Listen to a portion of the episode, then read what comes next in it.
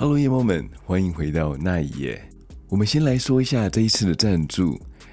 猪包，谢谢你的赞助。你说到了，呃，声音很有磁性，很有特色，让人听了会上瘾。期待强叔继续说故事，加油！Hello，猪包，真的很感谢你的抖内，你的抖内让强叔非常的心暖暖呐、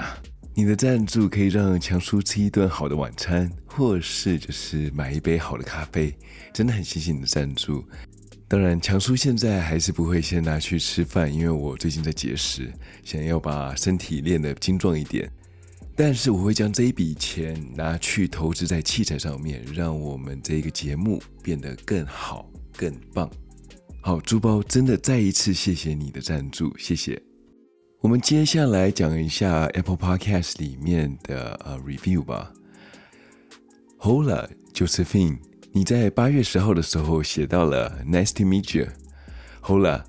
觉得主持人声音是我听过呃说案中最性感的、最具有特色的，可以再多开发多元的节目。小人物也很不错，有在听。Have a nice day，哈。说到了这个小人物，哎，这个强叔真的很久没有去 update 这一个节目了。当然，强叔有在录了，只是因为最近在搬家，所以等于花了时间在呃家庭上面以及还有其他工作上面比较多一点，所以呃小人物的那一页就比较没有在更新。你们也知道说，其实呃那一页最近也在偷懒啦，就已经花的时间会比较久一点，现在已经变成。是从周更变成双周更，当然以后当然还是会把这个尽量改为周更啦，好不好？六零五老爹，你在八月二十九号的时候给了五颗星，你说到了好听，喜欢声音，听了好舒服，也喜欢你念英文的声调，喜欢。六五零老爹，谢谢你的留言，这也希望你之后能够继续支持，让强叔的声音可以再为大家服务，好不好？好了，那我们就准备要开始这次的节目吧。在节目开始之前的时候，先来一段工商吧。如果你是第一次收听那一页的话，欢迎你听完以后喜欢这个节目的话，记得你可以到 Apple Podcast 里面点一个五星好评，顺便留言给那个强叔知道。还有记得记得记得一定要追踪这个频道哦。再来就是 Facebook 还有 Instagram 的粉丝页已经上线喽。记得你们可以去这个 Instagram 还有 Facebook 上面去搜寻那一页，里面都有故事相关的照片，所以欢迎你们上去去搜寻一下，看一下，顺便把你们心得讲给强叔知道。好，那我们废话就不多说了，那我们就开始今晚的故事吧。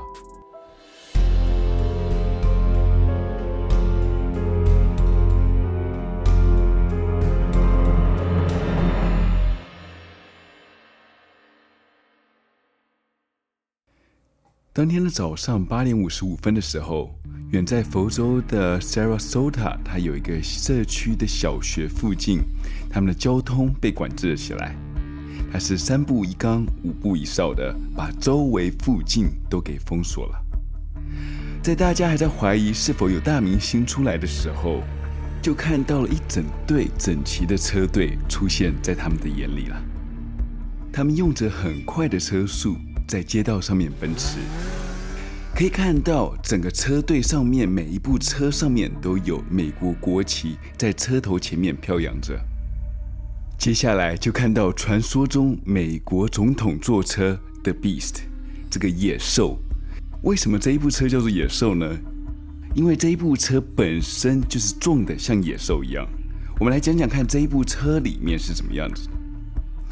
它基于安全考量，它大部分都是属于机密的，所以我们唯一可以解密的就是车身。这车子里面本身就会有一个是夜视系统，所以它可以在完全黑暗的状态下面，不用开灯去开这部车，就很像是夜行性动物一样。在车子周围的部分，他们都会有设做一个呃把手。这就可以让所有的特勤在低速下面或者高速下面，车子在行进当中的时候，站在车子旁边来保护总统。车子的轮胎它也是属于是防爆的轮胎，所以即使被炸了、炸坏了以后，它还是可以开五十迈以上。这个门哦，里面有做过特殊处理，听说是用火箭筒都是打不穿的，更不用说是子弹喽。整部车是完全密闭的，而且有一个是独立的供氧系统，所以可以在车厢里面躺着一天一夜都没有关系。而且车厢里面有着是与总统血型相同的血库，所以当总统受到任何伤害的时候，他就可以在车子里面进行急救。在白宫里面，总共有三台，这个是一模一样的总统专车，也就是这个呃野兽，他们不管是重量、配置上面，全部都是一样的。总统会坐哪一台，并不知道，可是这三台一定会在同时一起出去。这样子做，其实就可以扰乱所有人的视野，并不会让他们知道总统是坐在哪一台野兽里面。他们进入了这个国小，看到了国安人员，他们下车检查周围附近有没有可疑的人等。当确认了周遭都没有问题的时候，一个随从就走到野兽旁边，帮总统开了门。所有人都看到，当时总统小布希下了车以后，走进了这间小学的教室里。原来这一天，他的行程是要拜访这个小学生，顺便帮他们念他们最喜欢的故事书。小布希到了学校的礼堂以后，和当地的小学校长握了手，打了一声照面以后，准备要进入到二年级的教室内。这时候，他的随扈提到了，这好像有一个双螺旋桨的飞机撞到了世贸大楼里面的一个塔里。当时所有人听到这个消息的时候，都觉得这个是一个很不幸的消息，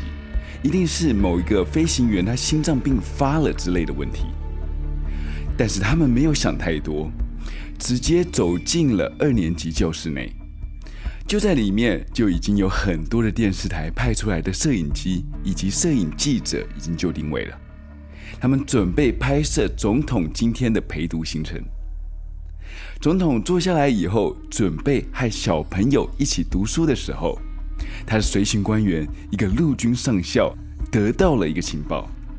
说到了又有另外一架飞机撞上了世贸中心双塔的另外一座。随扈们他们知道了以后，他们并不知道如何去跟总统去报备。有一个比较机警的随扈看到了小朋友正在弯腰去拿座位下面的书的时候，他立马的走到了总统旁边，在他耳边说了几句话。总统一开始有点吓到，但是他没有意识过来有个人走到他的旁边。但是当这个人说完话了以后，就看到了小布希的脸色，他是一整个给垮了下来。原来随扈说到了。有第二架飞机撞上了世贸大楼另外一个塔，美国现在正受到恐怖的攻击。原本小布希的脸上还有一些笑容，但是听完这些话了以后，他故作镇静的望着教室的墙壁看着，若有所思的在想一些事情。他这些表情都被各大的新闻台给拍了下来。就在这个美国面临到危机的时刻，小布希在随从的保护之下，立刻上了他的总统专车，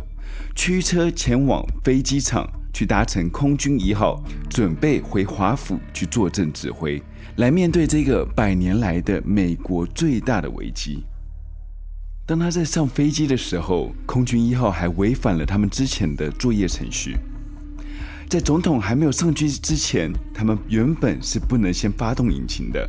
要等到总统和所有人挥完手以后，进入到机舱以后，关闭了机门，才能开始发动引擎。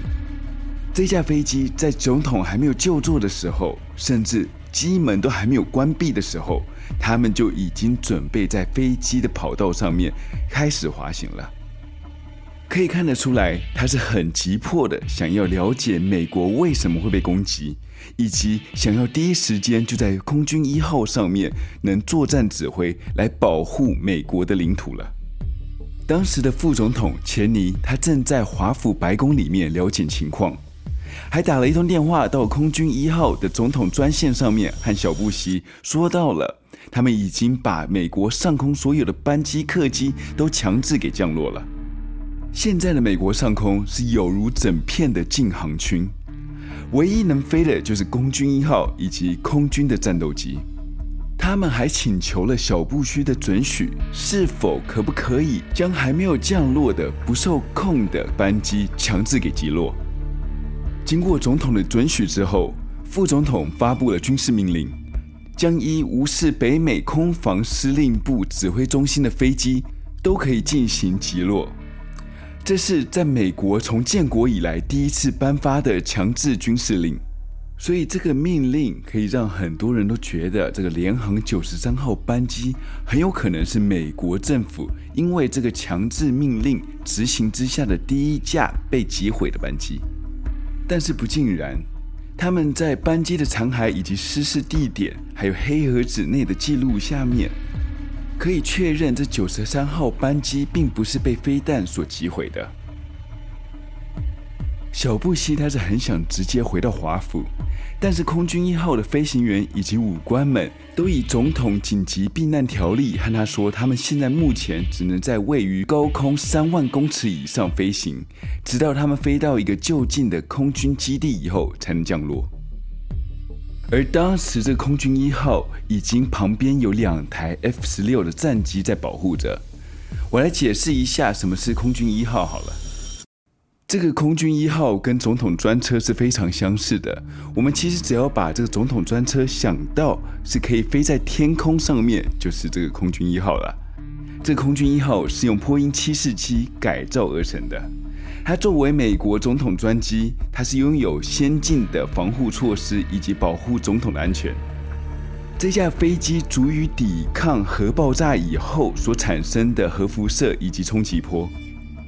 空军一号拥有先进的防干扰雷达以及反地对空飞弹系统。这样说好了，如果飞机遭到了飞弹攻击，飞机它会自动放出这红外线诱饵。这红外线的诱饵是最主要会让那个飞弹自动去追击它，避免去追到这个飞机的主体。所以总统班机也可以称为空中堡垒。好，在他们降落之前，有两台 F 十六的战机是非常靠近空军一号的。这靠近的程度，只要从这个窗户就可以看到这个驾驶是长什么样子。小布希他在安全降落在巴克斯戴尔空军基地之后，马上立刻就发布了一个记者会。他首先希望美国的民众都能站在同一阵线，他也很感谢所有现场救灾的所有人。希望所有人都能帮美国以及受害者和受害者的家属一起祈祷。开完记者会以后，他们就随即的搭乘了空军一号，前往了纳布拉斯卡州的奥弗特空军基地。这个基地有着一个隧道，能够直接通往战略空军司令部。这司令部里面就很像是复仇者联盟里面那个 Nick Fury 和所有的军事高层在视讯开会一样。他们只要面对着电视，就可以随时随地和这些人通话了。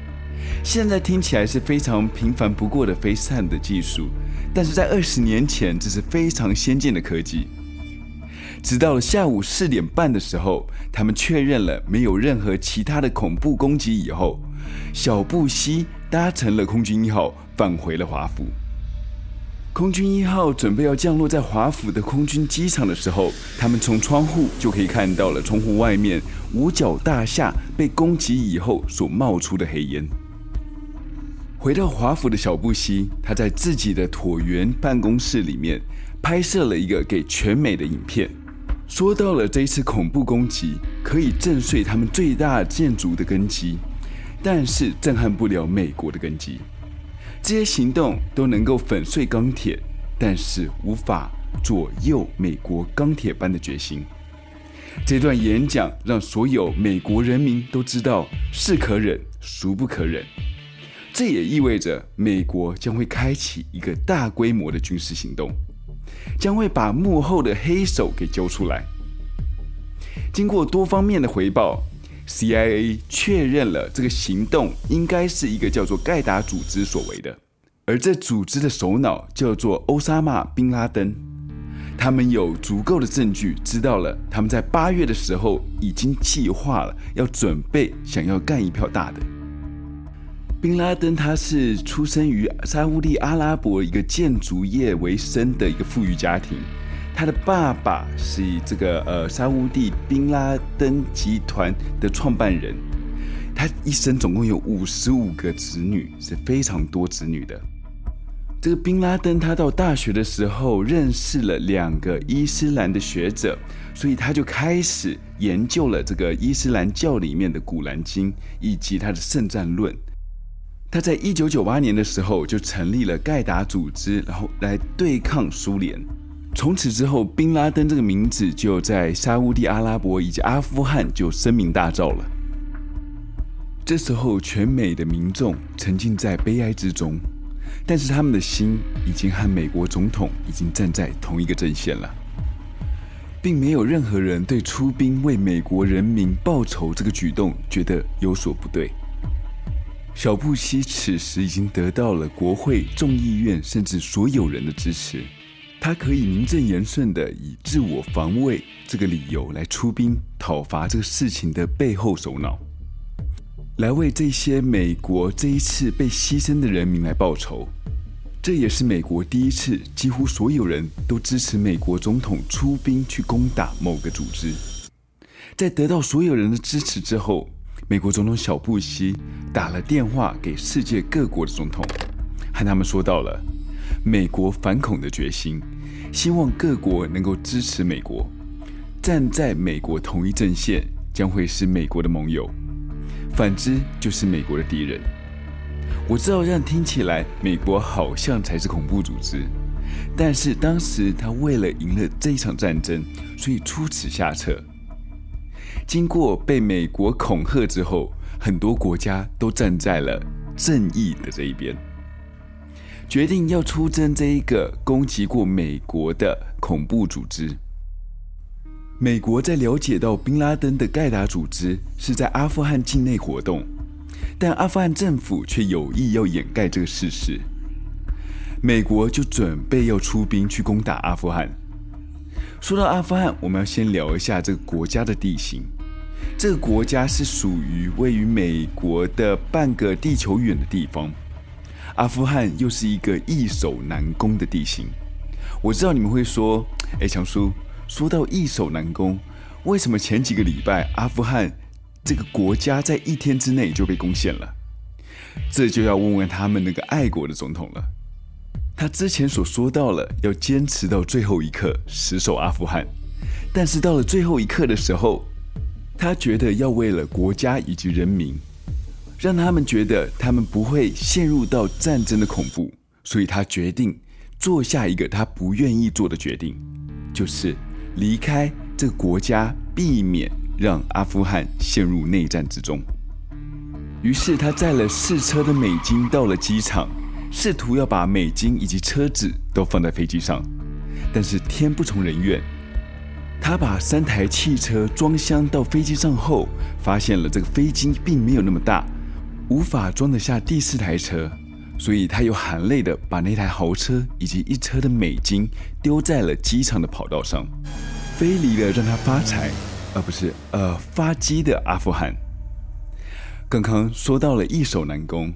因为阿富汗的地形真的是蛮像越南的地形，